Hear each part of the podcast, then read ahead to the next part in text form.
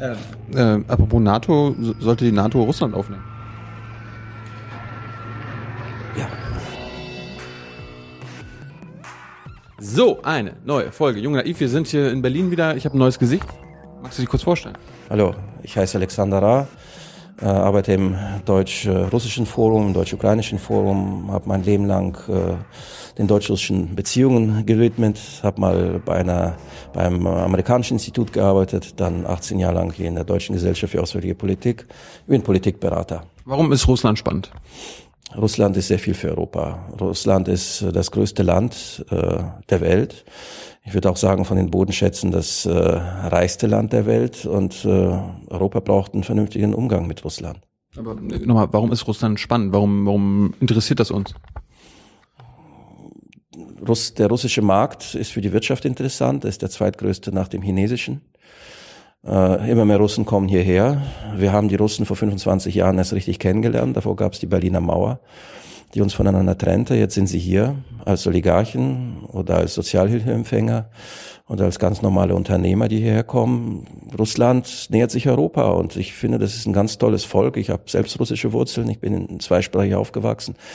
Ich finde, die deutsche Kultur ist, äh, ist für die Russen auch vielleicht interessanter als andere europäische Kulturen. Es gibt sehr, sehr viele Anknüpfungspunkte, auch sehr, sehr viele Projekte, die miteinander laufen. Angefangen von Jugenddialogen und Jugendparlamenten, die geschaffen werden, bis auf sehr gute Beziehungen zwischen den Obersten äh, bei uns. Äh, Merkel und Putin, gut, die verstehen sich nicht so gut wie Schröder und Putin. Auf der anderen Seite, gut, Putin ist der einzige äh, sagen wir, Vertreter der russischen Eliten, der eine Deutschland-Affinität hat, der äh, Deutsch spricht, der hier in Deutschland auch viele Jahre gearbeitet hat. Man kann sagen, so als Agent, aber nichtsdestotrotz, er hat Deutschland eben für diesen Job als Agent äh, richtig lernen müssen. Das ist einer, der Deutsch spricht, aber auch die deutsche Kultur kennt. Vor allen Dingen, der kennt auch das wiedervereinigte Deutschland. Er ist äh, damals als stellvertretender Bürgermeister von St. Petersburg sehr viel hier gewesen. Also es gibt sehr viele Anknüpfungspunkte und ich finde, Europa steht noch nicht, so wie es stehen sollte. Wir haben immer noch eine gewisse Mauer im Kopf. Wir haben äh, immer noch Wiesen, die uns, äh, die, die, die wir brauchen, um nach Russland zu fahren und die Russen brauchen, um hierher zu fahren. Es muss alles abgeschafft werden. Ich plädiere für einen großen europäischen Raum, wie wir, wie in der Familie in einem gemeinsamen Haus leben können. Deshalb ist Russland wichtig und spannend, aus meiner Sicht. Ja. Jetzt, jetzt fangen wir an. Ähm Gehört Russland eigentlich zu Europa? Ich glaube ja. Auch die Menschen, die in Vladivostok leben, ganz im, im Osten des Landes am Pazifik, äh, sprechen eher Englisch als Chinesisch. Äh, sie sehen aus wie Europäer und nicht wie Asiaten. Äh, Russland hat sich in seiner Geschichte immer Richtung Europa orientiert. Und Dostoevsky, Tolstoi, äh, Mendeleev, der große Chemiker, wenn die ganzen Ballettaufführungen äh, Aufführungen sehen, Musik, äh, Kunst, Kultur, aber auch Politik war immer mit Europa verbunden, weniger mit Asien. Warum gehört denn Russland nicht zur EU? Weil äh, die EU einfach zu klein ist, um Russland aufzunehmen. Wieso? Und da schauen Sie sich äh, die Landkarte an, diese ganz kleine Zipfel von diesem riesigen, wenn Sie das Bild erlauben, wenn du das Bild erlaubst, dieses große eurasische, äh, die eurasische Landmasse mit, das kann man auch sehen, dieses riesige Russland mit seinen Bodenschätzen, das weit nach Europa reicht und dieser Zipfel Europa, wo aber allerdings die letzten 2000 Jahre Menschheitsgeschichte geschrieben wurde. Aber die Europäische Union hat ihre Regeln. Meiner Meinung die nach, Russen nicht, oder? Meiner Meinung nach wäre äh, Russland in die alte EU gerne eingetreten. Alte EU? Alte EU, ein gemeinsamer Wirtschaftsmarkt. Aber heute ist die EU kein gemeinsamer Wirtschaftsmarkt mehr, auch, aber vor allen Dingen ein Werteklub. Und äh, man muss ehrlich zugeben, die Russen haben noch große Probleme mit der Demokratie. Ich weiß auch nie, nicht, ob sie diese Art von Demokratie wie bei uns irgendwann mal aufbauen werden. Viele hoffen es im Westen, aber ich glaube, es wird anders sein. Und in diesen Werteklub Europa werden sie schwerlich reinpassen. Aber die EU stellt heute Bedingungen. Wer EU-Mitglied werden will, der muss hier ganz Klartext äh, Demokratie, soziale Marktwirtschaft, äh, auch diese diese postmodernistischen äh, ganzen Werte, die ja den Russen noch ziemlich fremd sind.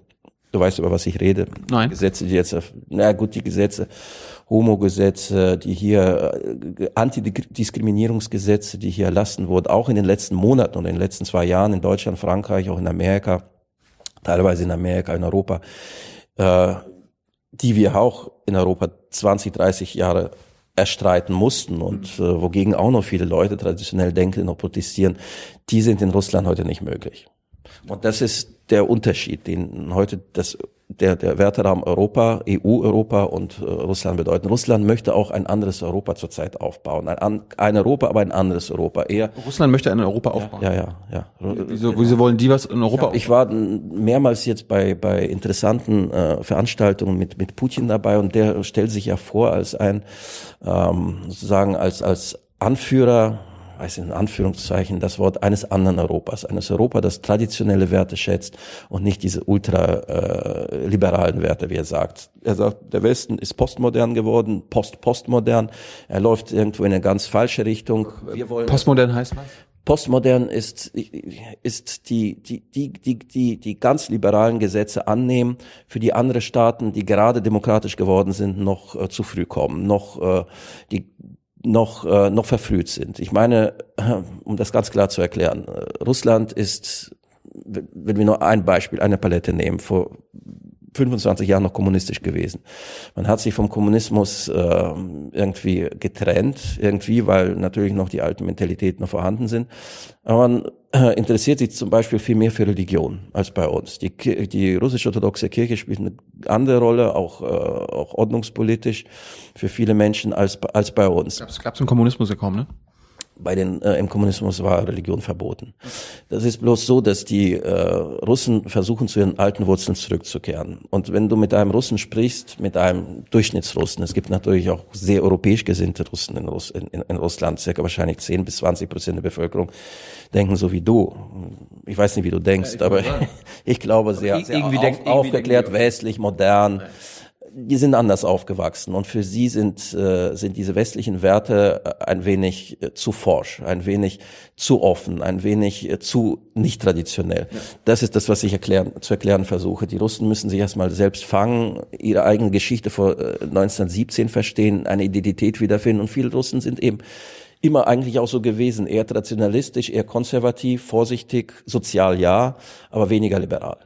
Ähm, du hast gerade Schröder angesprochen, aber Demokratie, da hat man so einen schönen Satz gesagt, Russland ist eine lupenreine, nee, Putin ist ein lupenreiner Demokrat. Hat er da recht? Ich kenne das Interview, ich weiß nicht, ob du das kennst. Das ist aus dem, aus dem Stern.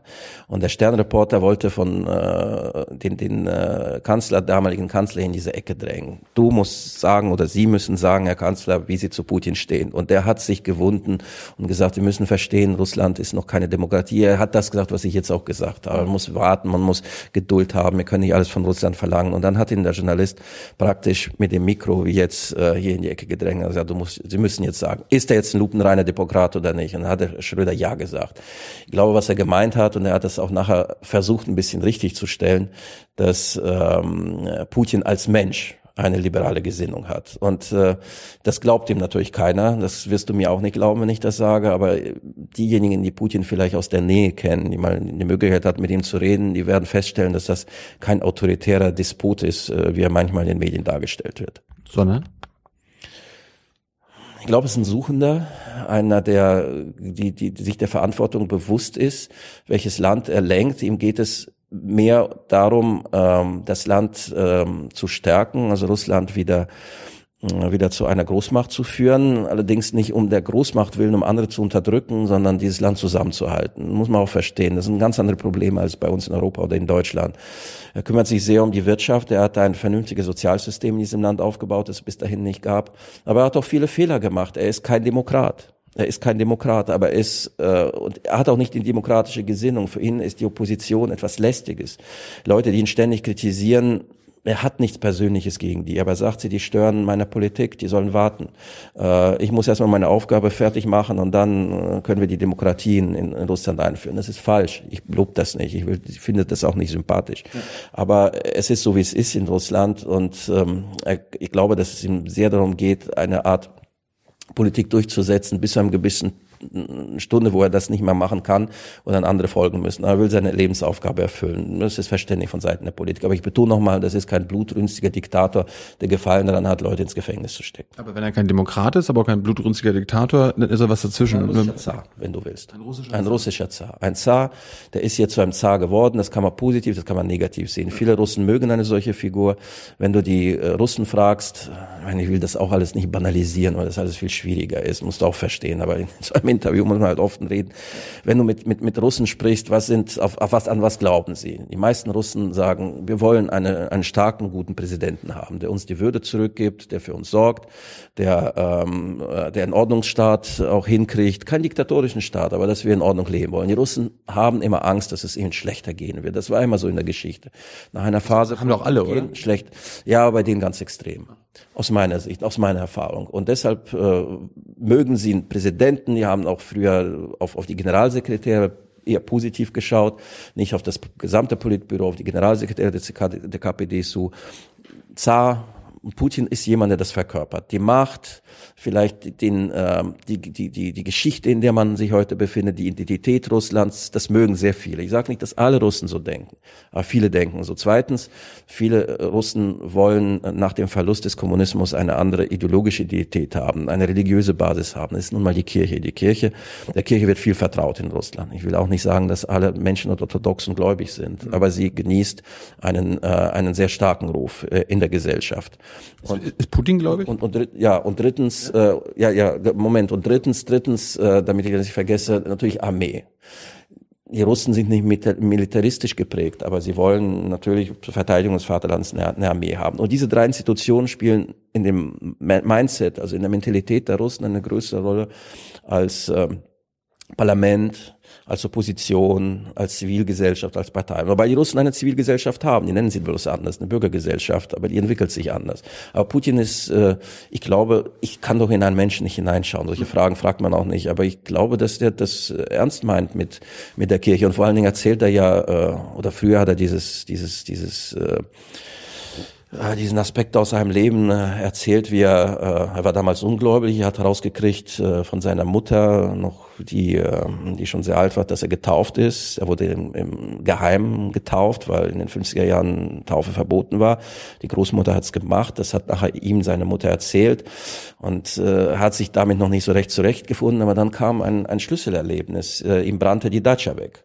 Und seine beiden Töchter befanden sich auf dem obersten Stockwerk. Und er rannte wie verrückt, nackt, sagte er, aus der Sauna nach oben und hat die Kinder den Freunden in die Arme geschmissen vom Balkon und die beiden Töchter gerettet.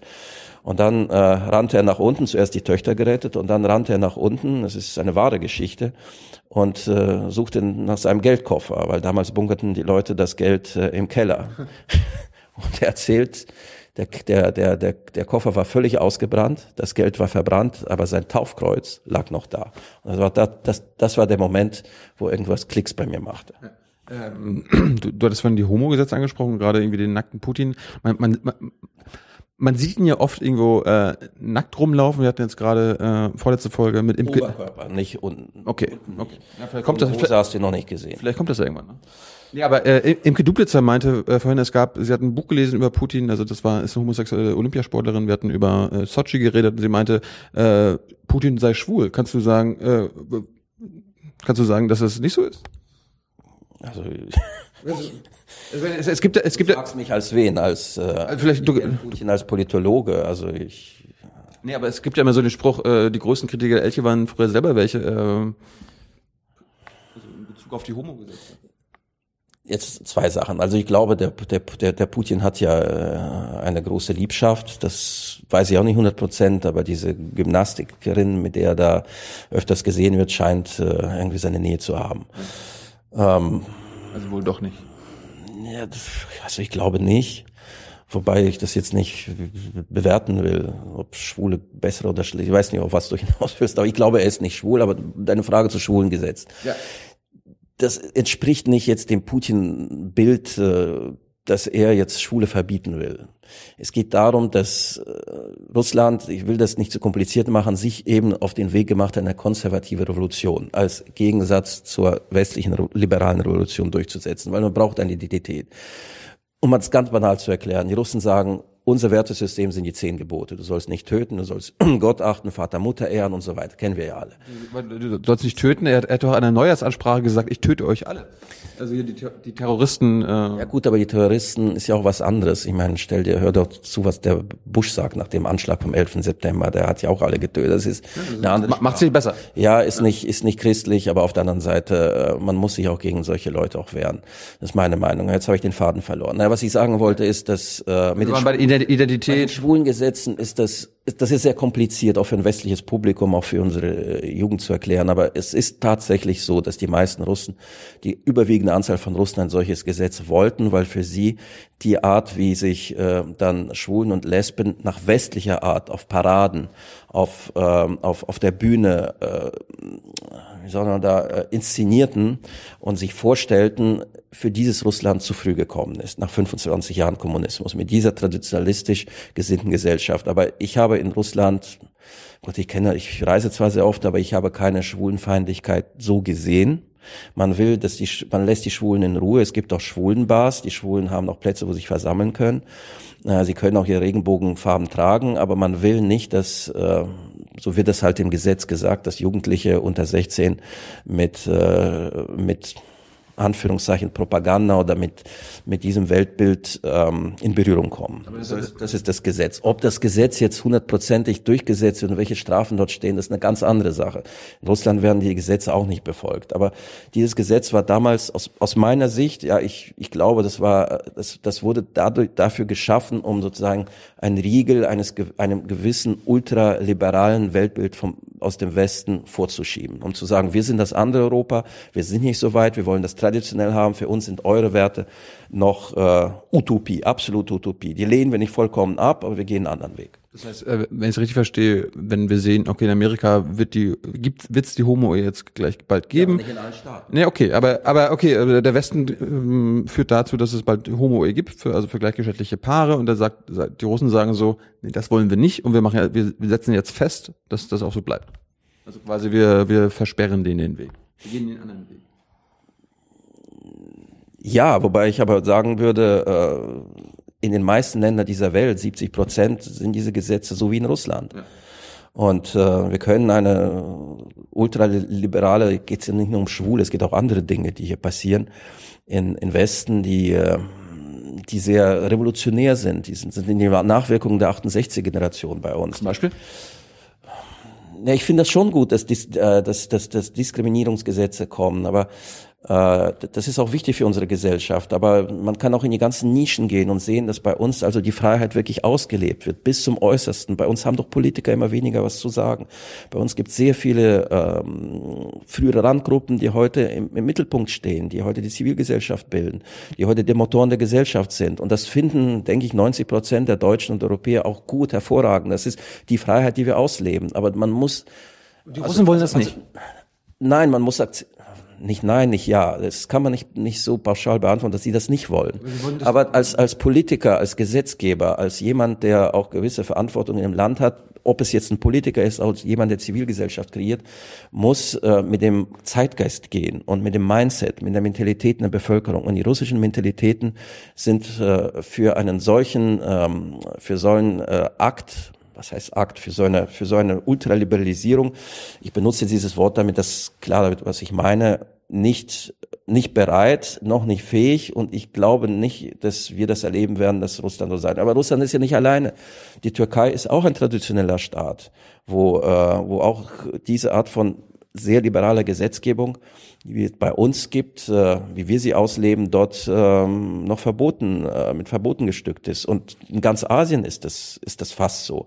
In Amerika teilweise frei, teilweise nicht frei. Es gibt ein sehr konservatives, auch das andere Amerika, so wie bei uns, ein byzantinisches Russland, das nach einer Uhr tickt, wobei Teile der Ukraine auch dazugehören, Weißrussland, sie will das nicht negativ sehen, wo auch eine andere Rechtsauffassung ist, ein ganz anderes Geschichtsbild. Und, und wir, die die Freiheit äh, immer wieder forderten in den, in, in den letzten 300, 400 Jahren, eine Zivilgesellschaft aufgebaut haben, die heute die Länder regiert. Für uns sind Staaten doch nicht mehr wichtig hier in Europa.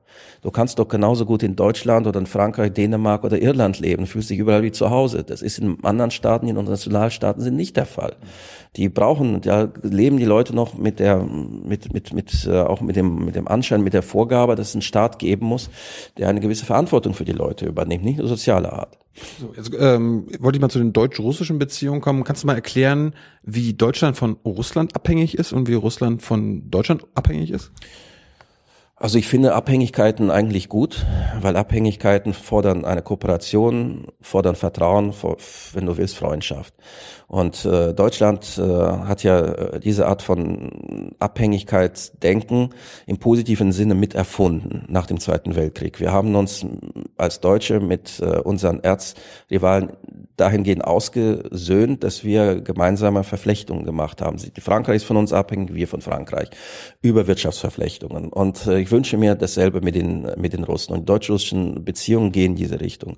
Die Deutschen kaufen äh, Öl und Gas und Kohle äh, in Russland, sind von diesen Lieferungen nicht abhängig. Aber man hat sich äh, sehr weit entwickelt in diesem in, die, in, in diesem Handel und, verkauft, und kauft diese diese Rohstoffe. Warum kaufen wir da? Also ist das so billig oder ist das so gut? Es ist billiger, es ist gut, es ist liegt vor der Haustür. Wir selbst haben diese Produkte nicht mehr, wir haben diese Bodenschätze nicht in Europa. Sie hat, wir hatten sie früher mehr als jetzt, sind, sind sie ähm, in, in Europa kaum mehr auffindbar. Also müssen wir äh, nach Russland und Asien gehen oder nach Afrika, um äh, diese Rohstoffe zu orten. Aber gleichzeitig brauchen die Russen natürlich A, den Markt, wo sie das alles verkaufen, die verdienen gutes Geld damit und füllen ein Staatsbudget. Früher 50, jetzt 70 Prozent mit den, äh, mit den Exporten. Und zweitens haben sie bei uns diese Technologie gekauft, die sie selbst äh, noch nicht produzieren äh, konnten, jetzt inzwischen teilweise ja, aber das war ein beiderseitiges Geschäft, alle haben damit verdient. Und ich finde, dass äh, wenn Pipelines zwischen Ost und West laufen und wenn diese Verbindungen existieren,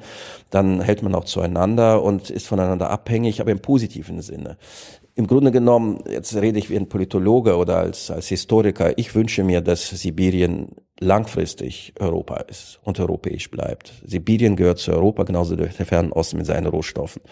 Und äh, irgendwann mal hoffe ich, dass auch ähm, Europäer sich in Sibirien ansiedeln werden, wie früher Westeuropäer nach Amerika gegangen sind, um dieses Land auch äh, zu besiedeln. Das ist Europa und es wird ein europäischer gemeinsamer Kontinent sein. Hoffe ich, hoffe ich. Das ist meine die, die andere Variante. Eine naive äh, Hoffnung. Ja, nein, das ist keine naive Hoffnung, weil ähm, weil in Russland in Russland äh, ist ja noch äh, werden noch Städte entstehen, werden Straßen, in Infrastrukturen, da wird auch Geld verdient. Abenteuerlustige können da hingehen, Geld verdienen. Und das wird auch so sein, hoffentlich. Gut, da ist eine naive Hoffnung damals. Die Russen müssen nur ihr System ein bisschen öffnen oder, oder sehr öffnen, damit das möglich sein wird. Andererseits werden irgendwann mal die Chinesen und die Japaner und die Koreaner äh, Sibirien äh, kontrollieren, die Bodenschätze kontrollieren und für ihre Wirtschaften nutzen. Ich finde, das ist gar nicht mal so zynisch gesprochen. Wir müssen uns mit den Russen auf, auf Sibirien fokussieren. Ähm, es ist äh, unser gemeinsamer Wirtschaftsraum. Du hast gerade die Wirtschaftsbeziehung angesprochen. Ich hatte, wir hatten letztes Mal ein Hangout gemacht, da hieß es, äh, die einzigen Beziehungen, die es wirklich zwischen Deutschland und Russland gibt, sind diese Wirtschaftsbeziehungen. Also alles andere fällt so äh, hinter Bach. Ja, es kommt darauf an, mit wem du sprichst. Es ist in der Tat so, dass es inzwischen äh, auch sehr viel ähm, also Russlandkritik gibt und äh, viele vor allem Jugendlichen fühlen, dass Russland wieder möglicherweise ein Feind wird, ein Gegner ist. Aber ich rate allen, auch unseren jungen Zuschauern, äh, sich das zu machen, was ich gelernt habe im Leben. Ich bin mit zwei Kulturen groß geworden, ja, im Westen, in Deutschland. Äh, auch die Interessen des Anders zu verstehen oder versuchen zu verstehen, dann meine eigenen Rückschlüsse zu ziehen.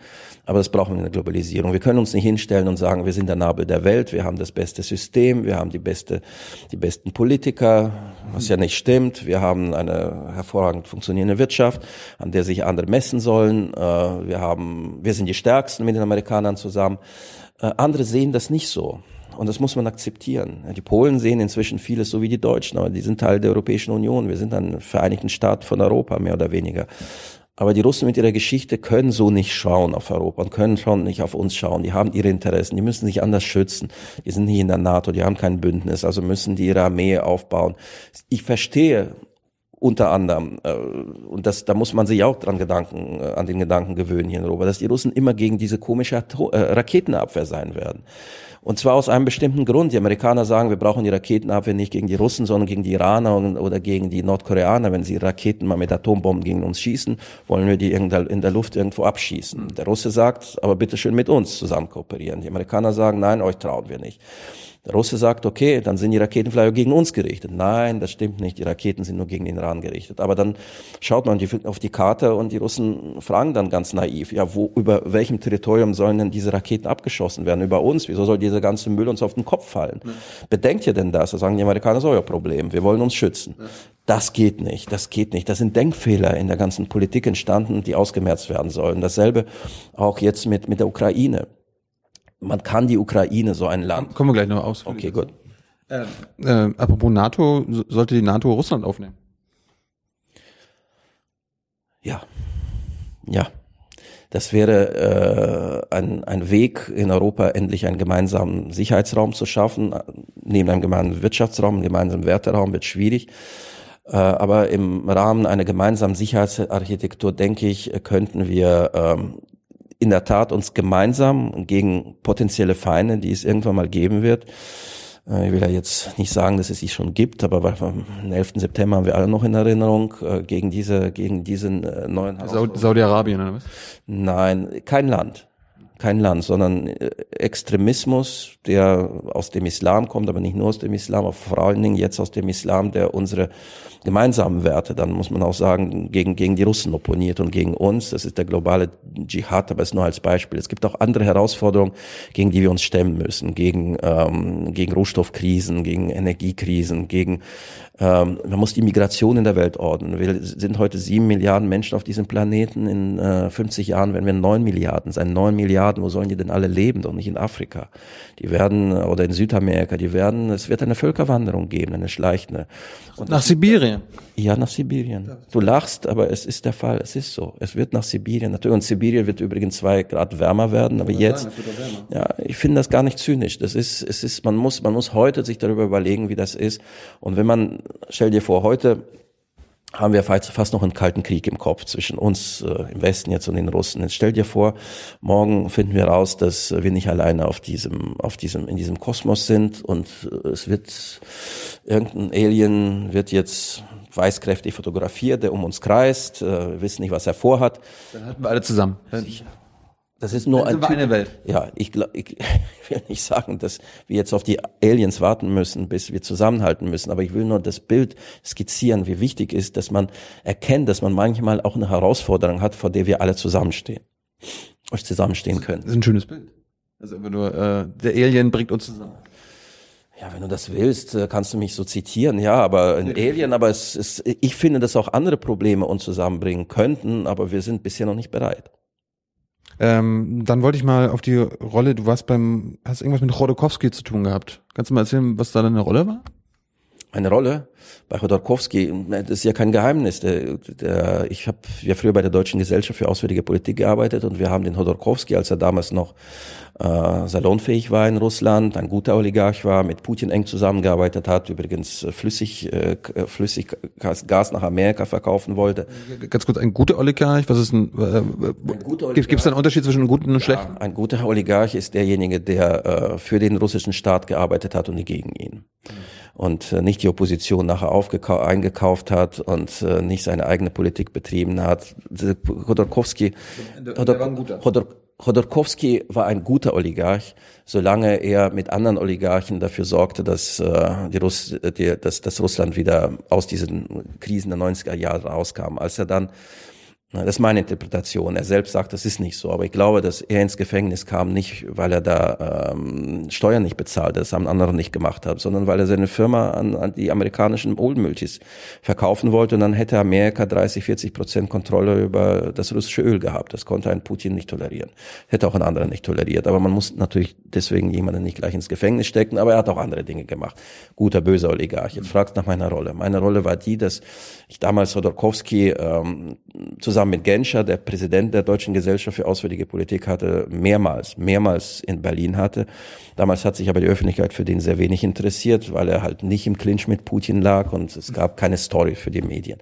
Und ähm, die Medien müssen mögen immer Rivalitäten. Ja, das weißt du doch selbst. Und äh, deshalb äh, braucht Geschichten. Geschichten, wo es kracht. Und äh, Chodorkowski ist dann ähm, äh, ist dann eingesperrt worden, kurz nachdem er uns da verlassen hat in, in Berlin. Das war 2003. Äh, und äh, dann hat sich vor zweieinhalb Jahren haben sich äh, einige Freunde Hodorkowskis hier in Deutschland an Herrn Genscher gewandt, ob äh, nicht einige Freunde, sondern ich kann ja sagen, das war ja die Direktoren dieses ähm, äh, dieses ähm, äh, Geschichtsmuseums äh, äh, Checkpoint Charlie, ja. Und sie hat gefragt, ob äh, Genscher nicht ein Wunder vollführen könnte und versuchen könnte, den Oligarchen Hodorkowski rauszukriegen, weil er ihn ja kennt und weil er gute Beziehungen zu Putin hat. Und äh, Herr Genscher hat mich dann angerufen und gefragt, ob ich ihm assistieren könnte in einer schwierigen Zeit. Äh, ich hatte sein Vertrauen als früher Mitarbeiter von ihm und ich habe das gemacht. Aber wir haben zweieinhalb Jahre eigentlich, wie man dann geglaubt, dass irgendwann Hodorkowski freikam. Es gab viele positive Dinge in dieser Zeit. Der Putin hat äh, Genscher tatsächlich empfangen, immer über Hodorkowski geredet, auch mit Merkel über Hodorkowski geredet und auch Zugeständnisse gemacht. Er hat den Hodorkowski, der, der Hodorkowski hätte eigentlich fünf Jahre noch sitzen müssen. Er hat aufgrund, denke ich, auch der Gespräche mit Genscher diese Haftzeit nochmal verkürzt auf zwei Jahre, dann plötzlich wieder auf ein Jahr, aber er war immer noch im Gefängnis. Und letztendlich hat dann äh, Genscher es erreicht, und da musste der Hodorkowski auch mitspielen.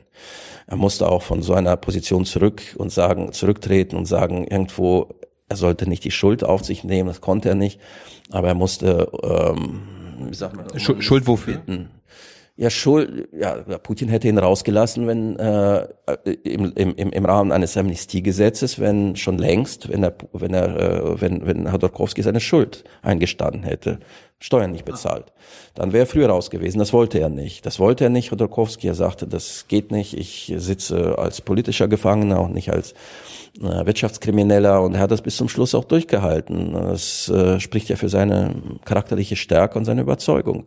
Und das, da hat ihn der Putin auch nicht klein, klein kriegen können. Aber am Ende sollte der Hodorkowski natürlich raus. Und er hat zehn Jahre gesessen. Wir haben noch die letzten Anstrengungen gemacht, vielmehr Herr Genscher, nur mit Putin zu reden. Und Putin sagte, wenn äh, Hodorkowski sozusagen ihm einen Brief schreibt und das alles mm, ihn, ihn bittet, ihn freizulassen, ohne jetzt seine Schuld freizugeben, aber auch an den Präsidenten um Gnade appelliert, ja, eine Geste zeigt seinerseits, dann, äh, dann wird er sich das Putin auch eine Geste.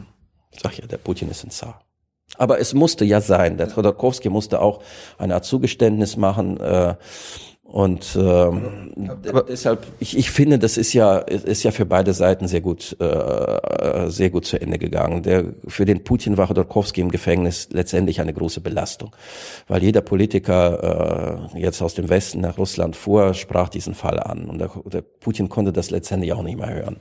Er hat Besseres zu tun, äh, mit den westlichen Staatschefs auch ganz andere Probleme zu besprechen als immer wieder Chodorkowski. Hat ihn genervt hat ihn genervt. Und Hodorkowski draußen ist besser als Hodorkowski drin. Ich glaube, der hat es verstanden. Und der Hodorkowski musste auch einsehen, dass er natürlich nicht aus dem Gefängnis rauskommen konnte und, äh, und dem Beispiel von Frau, Frau, Frau Timoschenko folgend sofort in die Demo, sich in die Demonstrationsbewegung Russlands eintauchen konnte. Weil, und das spürt übrigens auch Frau Timoschenko in der Ukraine, Inzwischen gibt es andere Anführer dieser Opposition, andere äh, Führer der Protestbewegung. Und aber für Chodorkowski ja. ist es wichtig, dass er das auch verstanden hat, dass er sich nicht politisch gegen Putin jetzt engagieren konnte. Er konnte jetzt nicht sagen, rauskommen und sagen, ich habe gewonnen, ich will jetzt Präsident Russlands werden. Er ist, er ist nicht abgetaucht, aber er hat für sich eine andere Rolle gefunden, die eines Publizisten, eines, eines vielleicht eines, eines russischen Soros, der mal eine Stiftung gründen wird und Zivilgesellschaft unterstützen wird. Und da hat es, haben beide Interessen, denke ich, zueinander gepasst. Und deshalb hat Genscher, Genscher hat das natürlich auch sehr hinter den Kulissen betrieben. Das war ein, ein Erfolg, sage, habe ich auch irgendwo im Spiegel gesagt, der deutsch-russischen Geheimdiplomatie. Weil man musste natürlich auf beide Seiten zugehen, mit Hodorkowski viel reden, aber auch mit, mit Putin. Das, auf dem Markt, wenn wir auf dem Marktplatz geschrien hätten, Putin, Putin, Putin, lass den Hodorkowski raus, wäre nichts passiert. Hm. Ja. Ist Rodokowski jetzt eigentlich wieder Milliardär? Wieder? Also, oder, oder hat er, hat er, er, war Milliardär, er war Milliardär. Ich glaube, er ist um einiges ärmer geworden, weil er natürlich nicht mehr im aktiven Geschäft ist. Aber, aber noch reicher als wir? Also, weißt du, diese Frage, ich habe zwar jetzt öfters lange mit, mich mit ihm unterhalten, mich hat andere Fragen interessiert als das. Also, ich, ist auch wichtig, oder? Das, äh ach, das weckt immer so Neidgefühl, ist einer Milliardär, Millionär, ich wünsche ihm, dass er sein Geld da gut anlegt. Ich, ich weiß es nicht, wirklich nicht. Es geht eher darum, äh, wie er diese Milliarden bekommt. Also er braucht jetzt keinen Job. Okay. Das wollte ich wissen. Ähm, und ganz kurz, warum hat Putin aus dem gleichen Grund Pussy Riot rausgelassen? Nee, das war ein anderer Grund. Äh, die ach, Pussy Riot, ich glaube, das, das versteht auch jeder in Russland. Ich meine, die haben natürlich aus, muss man auch verstehen, für viele religiös denkenden Menschen und viele moralisch denkende Menschen, die, die, in Russland, die wirklich jetzt wieder zu dieser Moral gefunden haben, haben sie einen Frevel begangen. Sie, solange sie da auf dem Roten Platz in irgendwelchen Cafés demonstriert haben, wurden sie nicht beachtet. Aber ich weiß nicht, ob du das verstehst als westlicher Mensch, ich, ich verstehe das. Dann gehen sie ins Herzen der russischen Orthodoxie, dort wo der Patriarch zelebriert, in das heiligste, in die heiligste russische Kirche und spielen da diesen Song. Ja, ich glaube auch deswegen wären sie nicht äh, angeklagt. Sie wären angeklagt worden, hätten aber nicht zwei Jahre bekommen. Sie, sie haben nachher die zwei Jahre bekommen, weil sie sich selbst angefangen haben, im Gericht als Politik, politische Kämpferin gegen Putin zu bezeichnen. Und äh, auch der Westen sich so sehr für sie eingesetzt hat. Und da hat irgendwann mal äh, das Gericht, das russische Gericht, natürlich auch äh, durch äh, Zusprache da von, von oben in Russland äh, gesagt, wir lassen uns da vom Westen nicht vorführen. Wir haben unsere Gesetze, das ist ein zu großer Druck, der auf uns achtet und deshalb hat man denen diese zwei Jahre reingewirkt. Aber jeder, glaube ich, hat es verstanden, dass äh, zwei Jahre viel zu viel sind. Man hätte ihnen eine Ordnungsstrafe geben müssen, vielleicht einige Monate, aber nicht, äh, nicht zwei Jahre. Und äh, die, das, das, glaube ich, ist auch die Volksmeinung inzwischen dann gewesen, nachdem die äh, Frauen da zwei Jahre ab, ein Jahr abgesessen mhm. haben, sind jetzt rausgekommen. Sind die Green Oder anderthalb Jahre sind, haben sie immerhin abgesessen. Sind die Greenpeace-Leute schon draußen? Ja, die Greenpeace-Leute sind, sind draußen. Das war auch eine Art äh, stille Diplomatie, die äh, auch von hier aus von einigen Politikern betrieben wurde, die ein, einzusperren äh, für, für Proteste gegen Umwelt durfte man auch nicht. Aber man darf nicht gegen Umwelt, äh, Umweltzerstörung protestieren. Nicht fertig. Nein, dafür einsperren auf diese Art und Weise für eine richtige Gefängnisstrafen dafür.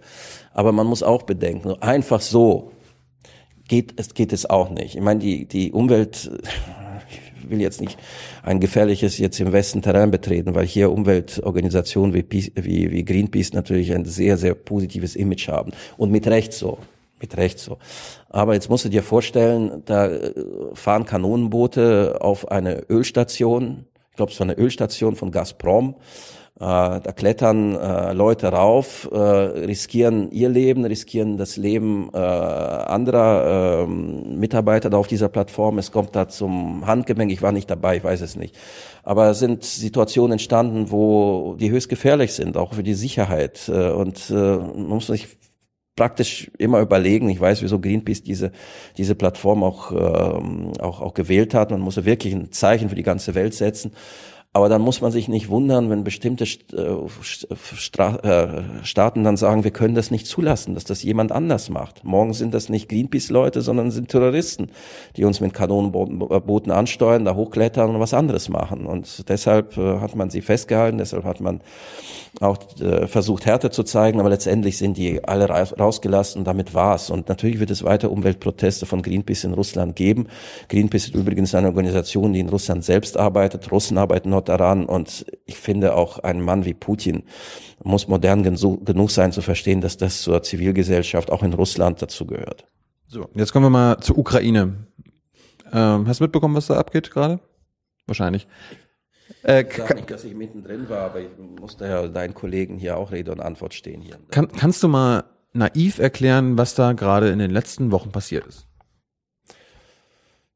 Ja, ich würde sagen, dass, äh, dass äh, es eine sehr schwierige Gemengelage gibt in dem Land. Der Janukowitsch äh, als Präsident, äh, muss ich erinnern, er hat ja vor zehn Jahren schon mal eine Orangenfarbenrevolution verloren. Er hat die Macht verloren, er wollte Präsident werden. Timoschenko, Nyuschenko, oder? Ja, er hat, die, er, hat, er hat die Wahlen fälschen lassen. Äh, der Westen äh, ist dort eingetreten, also moralisch, politisch in der Orangenfarbenrevolution vor zehn Jahren und er ist vertrieben worden, aber er blieb in der Politik. Und vier Jahre später, nachdem Yushchenko und Timoschenko völlig versagt haben, das Land äh, wirklich den Karren in den Dreck gefahren haben, anders kann man das nicht sagen, keine Reformen der Ukraine, aber auch die EU hat nicht geholfen, aber das Land ist überhaupt nicht weitergekommen.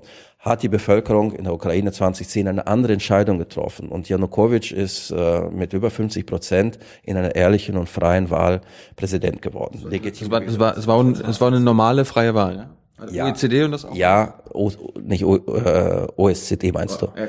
OECD ist Wirtschaft. Okay. Ja, ja, sicher, sicher. und keine Wahlen wie bei uns. Aber es war, es war keine gefälschte Wahl wie woanders im postsowjetischen Raum. So. Was ist der Unterschied zwischen der ukrainischen Wahl und der deutschen Wahl? Wenn du sagst, nicht wie bei uns? Na, du musst ja sehen, diese Länder haben ja nicht diese demokratischen Traditionen. Das, bei uns ist ja alles, alles so gut organisiert. In jedem Wahllokal sitzen Vertreter verschiedener Parteien. Die schauen genau darauf, dass der Wahlzettel da geheim ausgefüllt wird. Die Technik stimmt. In der Ukraine ist das alles noch nicht so. Aber was ich sagen will, ist, dass nicht massiv manipuliert wurde. Er ist ehrlich gewählt worden. Muss man auch sagen, die Umfragen haben das ja auch bestätigt. Was hat der Mann gemacht? Er hat die Timoschenko natürlich gleich ins Gefängnis gesteckt, was Wahnsinn ist. Wofür? Damit sie ihn nicht äh, vier Jahre später wiederum als Gegenkandidaten gegen ihn attackiert. Er hat aus fadenscheinlichen Gründen sie ins Gefängnis gebracht, weil sie äh, scheinbar einen falschen Gaspreis mit Putin ausgehandelt hat. Das ist ein Thema, das uns zu weit führt ich möchte lieber auf die jetzige Revolution, wenn du erlaubst. Ja, aber, aber, äh, hat, hat er recht gehabt? War, war, das, war das legitim oder? Ich sag, wie, es gibt immer zwei Wahrheiten. Wahr ist, dass Timoschenko natürlich auch Dreck, Dreck am Stecken hat und auch eine der Oligarchen ist, die äh, im Korruptionsskandale massiv verstrickt war. Eine gute oder eine schlechte? Bloß ist das genauso wie bei, ja, als sie an der Macht war, war sie eine gute, war sie nicht an der Macht, wurde sie zur schlechten. Ist ähnlich wie Chodorkowski. Andere müssten dafür auch sitzen. Aber sie hat jetzt gesessen. So, ist ja jetzt wieder frei. Nicht zehn Jahre wie Dorkowski, nur zwei Jahre. Aber jetzt zu dem, was jetzt passiert ist. Ich ja. glaube, das ist für die unseren jungen Zuhörer vielleicht wichtig, wie ich das sehe, aber ja. man gibt ja verschiedene Meinungen. Janukowitsch hat äh, dem ukrainischen Volk, dem gesamten Volk versprochen, dass er die Ukraine Richtung Europa führen will. Nicht in die NATO, aber in die Europäische Union. Auch wenn es lange dauern wird. Und er hat das zwei Jahre lang immer wieder gesagt. Er war pro EU. Er war pro EU als nicht was Werte angeht, aber wirtschaftlich, hat sich auf Europa orientiert. Er hat die ganzen ähm, Verhandlungen mit der Europäischen Union geführt, seine Minister haben sie geführt, alle in dem, in dem, in dem, in dem Rahmen, dass die EU, dass EU und die Ukraine dieses Assoziierungsabkommen schließen wollte. Was ist das? Das ist ein Assoziierungsabkommen, das ist die Vorstufe zur Mitgliedschaft in der Europäischen Union, weil die Ukraine heute in die EU aufzunehmen, ist völlig unmöglich. Das Land ist nicht reformiert, zu groß und ich weiß nicht, ob die EU die Ukraine auch wirklich in die EU aufnehmen will. Aber eine Assoziierung bedeutet, dass praktisch die Ukraine schon fast nach den Gesetzen der EU leben musste. Jetzt kommt Russland ins Spiel. Die Russen haben gesagt, ähm, wir akzeptieren im Grunde genommen halbwegs, dass ihr da äh, Richtung Europa marschiert, Richtung Europäische Union. Aber ihr müsst äh, natürlich äh, darauf schauen, dass ihr genauso Richtung Russland orientiert bleibt, weil Russland natürlich mit dem Osten der Ukraine wo die Schwerindustrie und die ähm, und, und, und, und, und die alten Werkstätten aus der Sowjetunion natürlich den russischen Markt beliefern und nicht den europäischen Markt. Russland wollte Womit? den Markt nicht Womit? verlieren. Ach, mit Metallen, mit, mit Halbfertigwaren, aber auch mit äh, Flugzeugteilen, mit Technologien, die Russland noch braucht. Also der Osten der Ukraine lebt immer noch davon, da sind riesige Industriestädte dort am Verkauf von am Handel mit Russland, sage ich mal so. Janukowitsch hat äh, im Grunde genommen gepokert. Er hat das alles gemacht mit der Europäischen Union, um Geld zu kriegen, um Geld herauszupressen. Und von der EU. Von der EU. Und am Tag der, oder einige Tage vor der Unterzeichnung dieses Abkommens, der Assoziierungsabkommen, kam Janukowitsch plötzlich zu, zu den Europäern und sagte, ich unterschreibe, wenn äh, ihr mir, äh, wie viel, 25, ich weiß nicht, 15 Milliarden waren das da, 15 Milliarden äh, Euro gibt, einfach so, von heute auf morgen, dann bin ich bei euch. Und die EU sagte, so war das nicht ausgemacht, so haben wir nicht gehandelt. Dann sagte, okay, auf Wiedersehen, dann gehe ich nach Russland, weil der Putin mir diesen Kredit anbietet. Und der Putin hat auch gepokert, er hat gewartet, bis der Janukowitsch von den Europäern nichts bekommt und dann Richtung Russland geht. Putin hat ihm den Kredit sofort versprochen und die erste Tranche ausbezahlt. Aber, aber, die Ukraine hat sich aber selbst ein Bein gestellt, weil die Ukraine zu lange gepokert war und in der Tat plötzlich in der Situation war, weil sie dringend zum wirtschaftlichen Überleben dieses Geld gebraucht hat. Und das konnte in der Situation nur Russland geben. Aber Russland stellte natürlich Forderung, nicht in die Assoziierung mit der Europäischen Union. Noch einmal. Wie ich die russische Position verstehe, ist es die, dass die Russen äh, eigentlich nichts gegen eine sehr gute wirtschaftliche Beziehung zwischen EU und der EU haben. Wollen sie doch selbst auch. Genau. Aber sie wollen nicht, dass die Ukraine Teil der NATO wird. Wie mir immer wieder Russen sagen und gesagt, es kann nicht sein, dass irgendwann mal durch die Assoziierung oder durch zu große Nähe mit der Europäischen Union nachher die Ukraine stillschweigend in die NATO schlüpft. Und dann stehen Raketen, amerikanische Raketen vor äh, in Kharkov. Das sind 500 äh, Kilometer bis Moskau. Das ist jetzt die Sprache der Militärs, die ich hier nicht verwenden möchte, aber nur zum Illustrieren dessen, was ich sagen will. Äh, eine, äh, fünf, eine, eine Atomrakete im Worst Case, furchtbares Szenario, aber trotzdem braucht eine Minute, um, Russland, um Moskau zu treffen. Ja, äh, nach heutigem technischen Stand. In dieser eine Minute kann sie nicht abgeschossen werden. Also Moskau ist wehrlos. Warum? Warum? Das ist jetzt die Sprache der Militärs. Ich sage jetzt nicht, dass eine NATO-Mitgliedschaft der Ukraine einen Krieg mit Russland heraufprovoziert würden, aber, aber die russischen Militärs. Du hast, du hast gerade gesagt, Russland soll auch in die NATO. Warum? Ja, genau wenn die Russen in die NATO gehen, wenn wir Verhandlungen mit Russland führen äh, über einen gemeinsamen Sicherheitsraum zusammen mit Russland, keine Raketenabwehr äh, äh, aufbauen, die Russland gegen sich gerichtet wird und den Rat, NATO-Russland-Rat, den es ja auf dem Papier gibt, äh, zu einem wirklichen Instrument machen, wirklich zwischen uns Vertrauen schafft, dann werden die Russen auch keine Angst haben vor einer NATO-Mitgliedschaft der Ukraine, weil sie selber dann stehen unsere gemeinsamen Raketen, russische, amerikanische, europäische, irgendwo an den Grenzen, wo wir wirklich Gefahren, wo wirklich Gefahren lauern. So, jetzt aber äh zurück zur Ukraine. Und dann der Westen hat daraufhin reagiert und gesagt, das lassen wir nicht zu. Wir sind an der Nase rumgeführt worden. Äh, wir sind an der Seite der, der, der ukrainischen Bevölkerung, die alle nach Europa will und äh, hat sich sehr weit herausgelehnt, hat angefangen auf der Seite zur Opposition zu spielen, Klitschko zu unterstützen, Yatsenyuk zu, unter, zu, zu unterstützen und äh, sehr heftigen Druck, Druck auf Janukowitsch auszuüben. Unterschreibe, äh, sonst äh, ächten wir dich. Und äh, die Russen haben dagegen gehalten und gesagt, was soll das, ein geopolitisches Spiel, die Ukraine gehört historisch zu uns.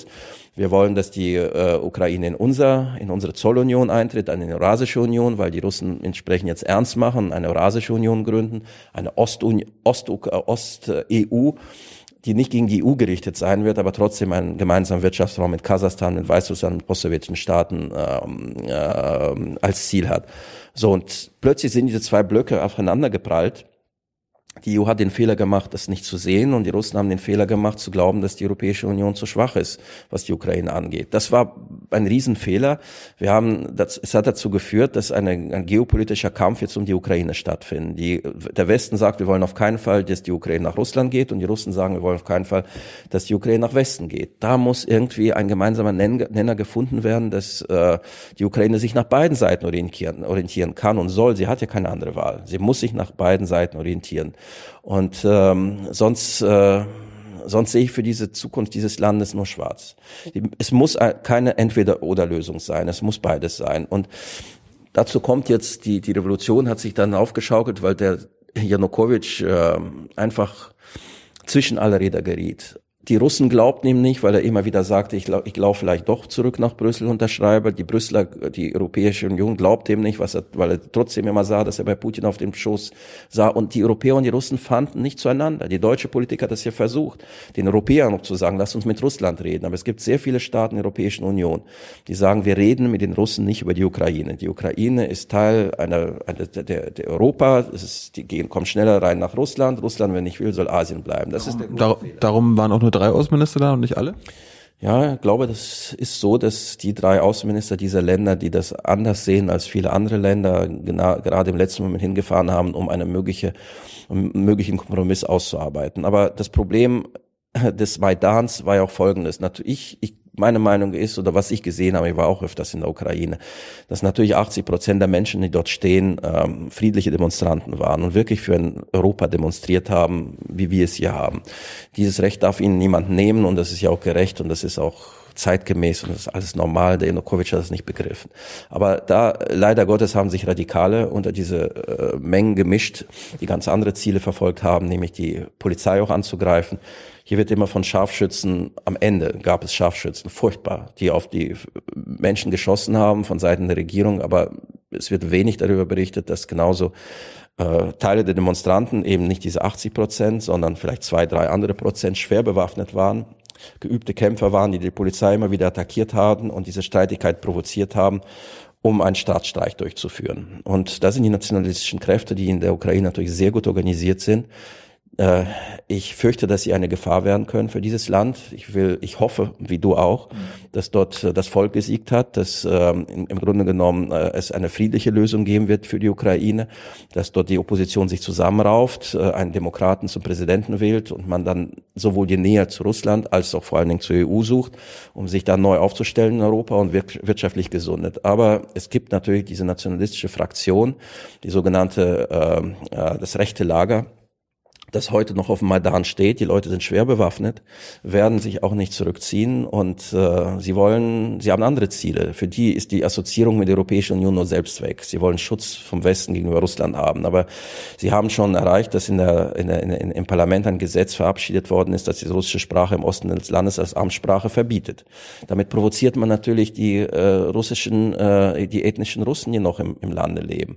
Äh, also nach, nach dem, was man weiß äh, und was man zählt, das sind natürlich unterschiedliche Zahlen, sind 20 äh, Prozent der Russen und fünf, es gibt 50, 50, ähm, äh, 20 Millionen von 50 Millionen Ukrainer fühlen sich, äh, fühlen eine gewisse Nähe zu Russland, historische Nähe, wenn sie wollen auch eine ethnische. Und äh, man kann nicht äh, gegen sie regieren. Offiziell sind es fünf oder acht, aber im Grunde genommen sind es 20. Und das ist ein, ein, ein großer Teil in der Ostukraine und vor allem auf der Krim, der sehr enge Beziehung zu Russland, die Russland haben will. Sie wollen sich nicht mit Russland wiedervereinigen, aber die lassen auf Russland nichts kommen und für die ist Putin populär.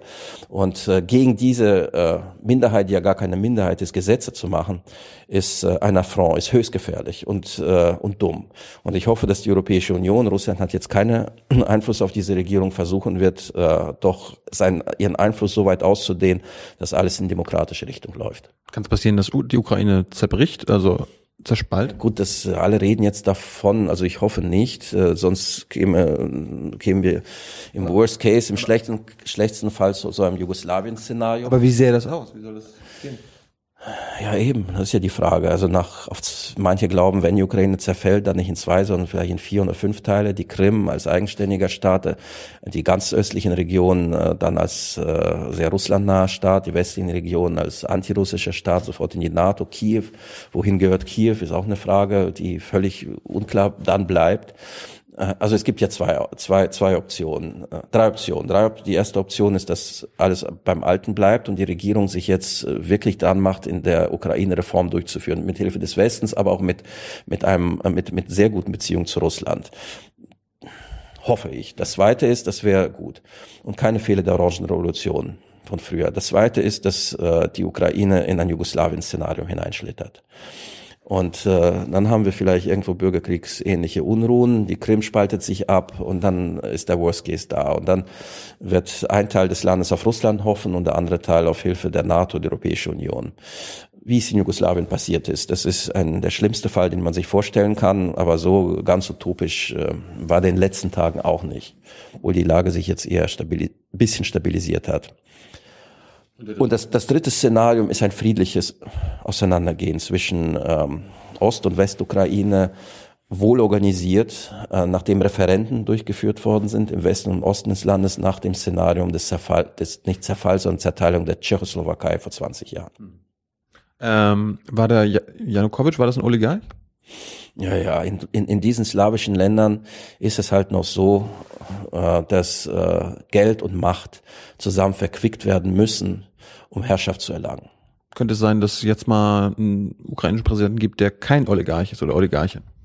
Ja, das ist das möglich? Das ist Klitschko ein Oligarch? Das ist ein Boxer ist ein Boxer, aber ich glaube, dass er eingebunden ist, natürlich auch schon in, in, in Oligarchenstrukturen. Viele Oligarchen haben ihm auch jetzt Geld gegeben, sind von, von Janukowitsch zu ihm rübergelaufen. Die, die Oligarchen spielen eine große Rolle hinter den Kulissen oder auch nicht nur hinter den Kulissen in, in der ukrainischen Politik. Also ohne die Timoschenko ist ja selber einer. Ist auch ein Oligarchen, ja. Aber Klitschko weniger, aber Timoschenko oder, oder nicht. Klitschko ist ein Boxer, aber hat natürlich seine Beziehungen, äh, aber mh, mm, die äh, Timoschenko ist eine typische Oligarchin, ja. Was wäre, wenn einer der beiden Präsidenten werden würde? Wäre das in Ordnung? Also Klitschko wird aus meiner Sicht nicht mehr Präsident. Das wird sehr, sehr schwierig. Er hat, äh, er hat zwar die Revolution gemacht oder mitgemacht, aber er hat nicht mehr die Unterstützung der Volksmassen. Er wurde ausgebucht haben. Ja, er ist kein, kein, kein Volkstribun und er hat auch keine Messages. Ich habe immer noch nicht verstanden, was er wirklich vorhat für die Zukunft der Ukraine. Und ein Politiker muss doch den Leuten suggerieren, was die wollen, was sie wollen, was er will. Das kann die Julia Timoschenko brillant. Julia Timoschenko hat gute Chancen, Präsidentin zu werden, wenn sie ihren Rücken ausheilt. Und äh, das ist eine, eine, eine, eine durch und durch Politikerin. Und ähm, sie hat auch eine Organisation hinter ihr, die äh, Vaterlandspartei, zu der jetzt auch die führenden Regierungsmitglieder gehören. Also sie hat eine gute, große Chance und ich sage Ihnen, der Westen will sie nicht, wird sie nicht mögen. wird sie nicht mögen, weil sie eine frühere Oligarchin ist und Teil des Problems gewesen ist, wieso, das, die, wieso in der Ukraine keine Reform vorankam. Aber wenn man jetzt machtpolitisch denkt, ist Frau Timoschenko Julia Timoschenko, eine Politikerin aus dem Osten des Landes und nicht aus dem Westen des Landes. Das heißt, sie wird mit der russischsprachigen Bevölkerung eine gemeinsame Sprache finden, vielleicht auch Vertrauen aufbauen. Die kommt aus Dnipropetrovsk, einer solchen typischen Industriehochburg des Osten des Landes. Und sie wird auch mit Putin äh, eine gute Beziehung aufbauen können. Die beiden hatten eine blendende Beziehung, als sie diesen Gasdeal ausgearbeitet haben. Machtpolitisch, ich sage nicht idealistisch, ist das Bild wahrscheinlich oder höchstwahrscheinlich sehr, als sehr kritisch zu bezeichnen, aber darauf könnte es hinauslaufen. Wenn du mich fragst, hat der Klitschko da sehr wenig Chancen. Entweder es kommt wirklich eine neue Figur jetzt aus dem Maidan, eine völlig äh, äh, unbefleckte, unabhängige, Unabhängigkeit gibt's nicht in der Politik. Unbefleckte, der sagen kann von sich, ich habe nie Geld geklaut, ich bin nicht korrupt und ich weiß, was ich für das Land will. Ich sehe diesen Politiker auf dem Maidan heute nicht, aber ich mag falsch liegen. Vielleicht kommt diese Figur morgen und werden alle überrascht sein. Es gibt äh, neben Frau Timoschenko äh, keinen Kandidaten aus dem Osten. Janukowitsch äh, wird ja jetzt verfolgt und wenn er gefunden wird, geht er nach Den Haag, sagen die Ukrainer. Aber äh, ihre Gegenkandidaten sind heute alles Oligarchen. Poroschenko, der Schokoladenkönig, auch gut, gutes Business mit Russland, hat gute Chancen. Der Wahlkampf muss ja bezahlt werden. Schokoladenpräsident an, ja, wie die Gasprinzessin Julia Timoschenko. Oder im schlimmsten Fall äh, kommt die, kommt ein Nationalist an die Macht. So eine Art, äh, unsere Zuschauer erinnern sich nicht mehr an, wie, wie Tutschmann äh, in, äh, in Kroatien, heißt noch in der schwierigen Zeit. So, so, so jemanden brauchen wir nicht. Aber es ist die Gefahr da, dass in der Ukraine eben so einer kommt und der dann sich gegen Russland stellt und eine nationale Ukraine um jeden Preis will. Eine Ukraine kann kein Nationalstaat sein. Es muss natürlich auch versuchen, auch andere Minderheiten ähm, zu, in einen europäischen Nationalstaat Ukraine zu integrieren. Und ähm, zieht die Revolution jetzt eigentlich gen West oder nach Osten? Also findet die nächste Revolution jetzt in, in Moskau statt oder dann doch eher irgendwo in Europa?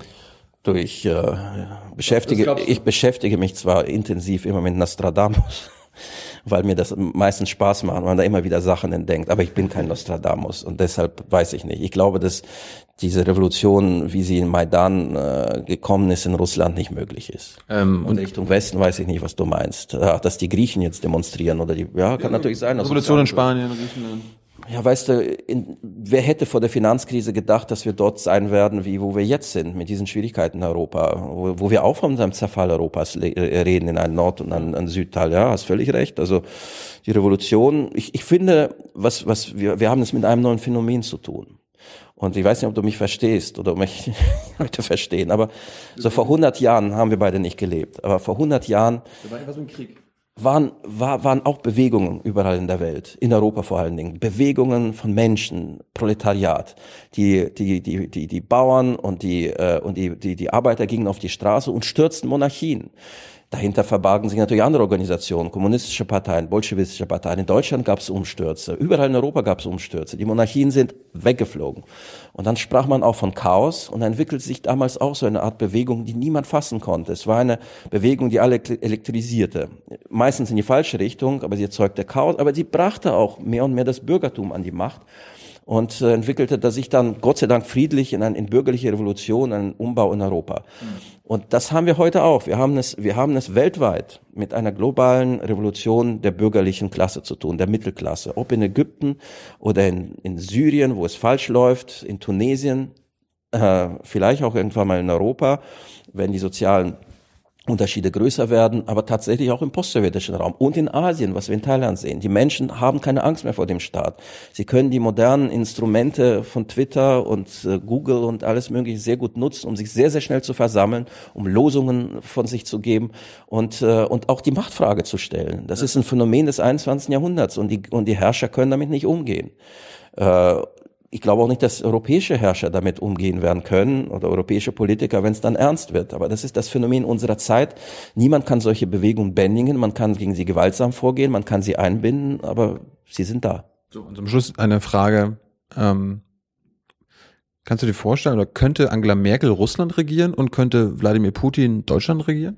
Also Politiker? Naja, ich muss mal sagen, Frau Merkel ist, äh, hat ihr halbes Leben, bin schlecht in Mathematik, aber ich sage das mal so, in Ostdeutschland äh, verbracht. Die kennt die Probleme äh, Osteuropas. Ähm, ich glaube, die kann sich, kann, könnte auch, wenn sie wenn wenn es sein muss, eine Sprache mit den äh, dortigen Eliten finden. Sie spricht auch Russisch. Äh, ich hoffe, sie hört nicht zu. aber ähm, machen ja Spaß. Aber Putin in Deutschland, ist eine gute Frage. Der kann Deutsch. Ich glaube, der, der mag Deutschland sehr. Äh, aber er stellt sich unter Deutschland durch ein anderes Deutschland vor, vielleicht so ein wilhelminisches Deutschland. Und vielleicht findet der Gesinnungsgenossen, die sagen, ja, so ein Putin brauchen wir auch, auch hier Ordnung zu schaffen. Und vielleicht finden sich Russen in, äh, in, in, äh, in, in in Russland, die sagen werden, endlich muss mal eine zweite Katharina die Große kommen, die uns regiert. Wir haben wir sind in den letzten 200 Jahren noch von Männern regiert worden. Wir brauchen eine. Es gab eine Prinzessin, die die wir damals als Zarin eingekauft haben, eingekauft, äh, eingeladen haben, damals aus Deutschland. Sie wurde zu einer größten Zarin der europäischen und deutsch und russischen Geschichte, Katharina die Große. Wieso sollen wir nicht eine ostdeutsche und ehemalige Kanzlerin einladen, die uns regiert, aber dann sehr, anfängt sehr russisch zu denken und, äh, und Russland wieder groß und stark macht. Angela die Große. Also sie wird sich dann um, die wird, muss ja dann orthodox werden. Sie muss dann einen anderen Namen an, annehmen. Zum Beispiel? Angela, ich glaube, an Angela gibt's im, in der orthodoxen äh, Namensgebung nicht, aber sie kann sich ja dann ähm, Wie würdest Kat du sie nennen? Katharina die Dritte. Das ist ein Schlusspunkt. Dankeschön, Alexander Rath. War sehr, sehr schön. Wir machen noch ein paar Fragen jetzt.